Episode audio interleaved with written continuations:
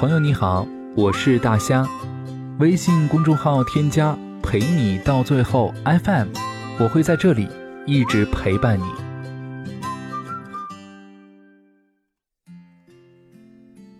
傍晚的时候，后台有位姑娘问我，是不是和自己结婚的永远不是最爱的呢？我以前也问过朋友同样的问题。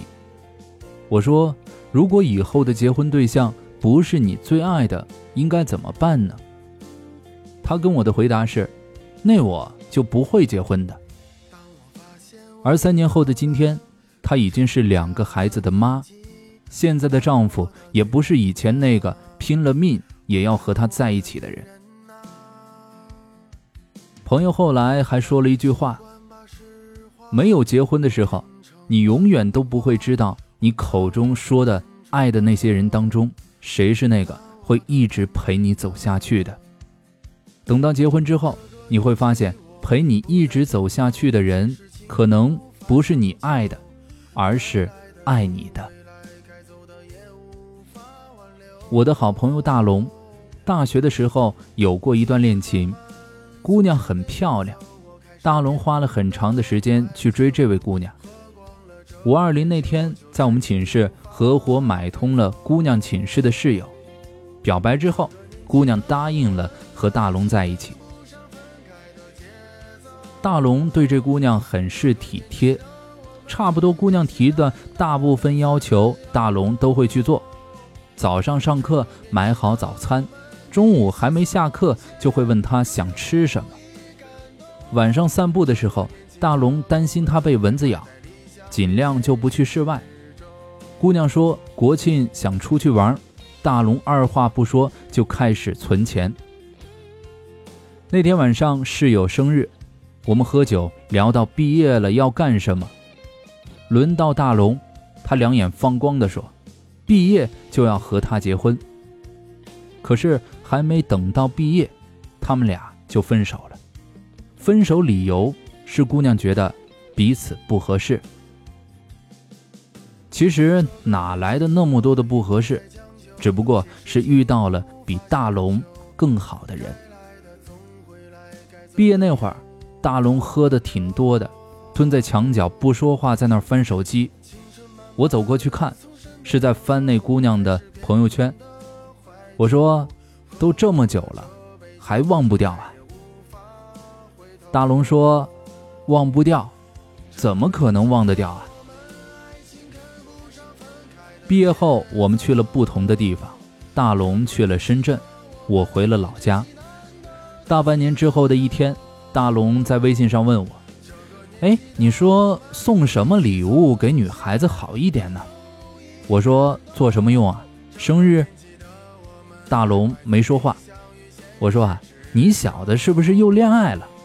他说：“是啊。”我说：“要不买条项链或者手链什么的，这样的话，姑娘摸到或者看到就能够想到你。”大龙说：“俗是俗了点，但是有效。”结果那呆子手链和项链都买了。我发现，自从那天之后，大龙就跟变了一个人似的。有天我在微信上问。你现在可是和以前有点不太一样啊。大龙说：“人都是要变的。”我问什么原因啊？大龙说：“那天让你帮我挑礼物的时候，其实是我和他在一起一百天的纪念日。当时我死活不肯过，但是怕他不开心，就答应了下来。我在这姑娘的做法上看到了以前。”大龙的影子。大龙后来说：“我看到了前任了。”我很惊讶，他也去深圳了呀。大龙说：“是啊，而且比以前更漂亮了。”他还说：“其实我到现在都没想清楚，我和他为什么会分开。但我发现我现在女朋友也没有比他很差，可能就是没有他会打扮，没有他会读书。”但是我现在女朋友给我的感觉是她给不了我的。以前我在她身边很卑微，但是现在可不一样。他现在知道我爱吃什么，不爱吃什么。他知道我有荨麻疹，在点餐的时候会再三确认有些菜是我不能吃的。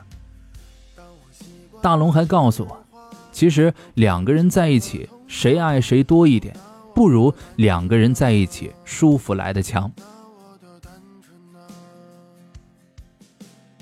之所以说起大龙，是因为下午我接到了他要结婚的喜讯，就是和现在的这位姑娘。我一直认为谈恋爱跟结婚不一样，当然。我也不是指谈恋爱的最后都是无疾而终。如果一定要在两者之间做个比方，就好比是理想和现实之间的区别。谈恋爱讲究的是要和自己最爱的人在一起，就好像是这世上我什么都不要，只要爱情就好，这是理想。而结婚就是要回归平静，讲究一个稳定，今后的日子。也是以家庭为单位，这叫现实。我们每个人都会回归到现实当中，也就是结婚的不一定是自己最爱的，但一定是适合过日子的。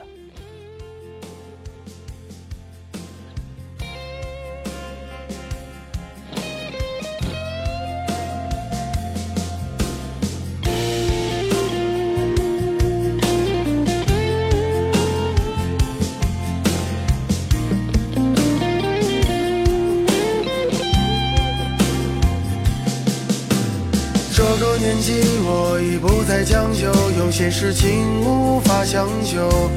该来的总会来，该走的也无法挽留。青春慢慢从身边流走，我开始变得怀旧。喝光了这杯酒，就再也无法回头。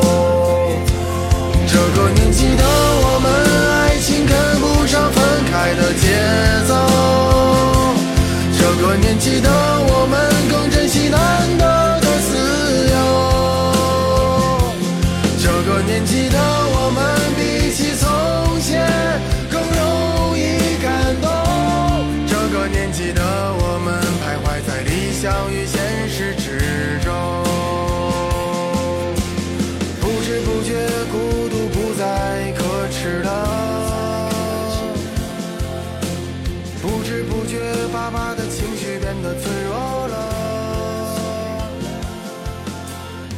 不知不觉一把柴米油盐也成为压力了，不知不觉我。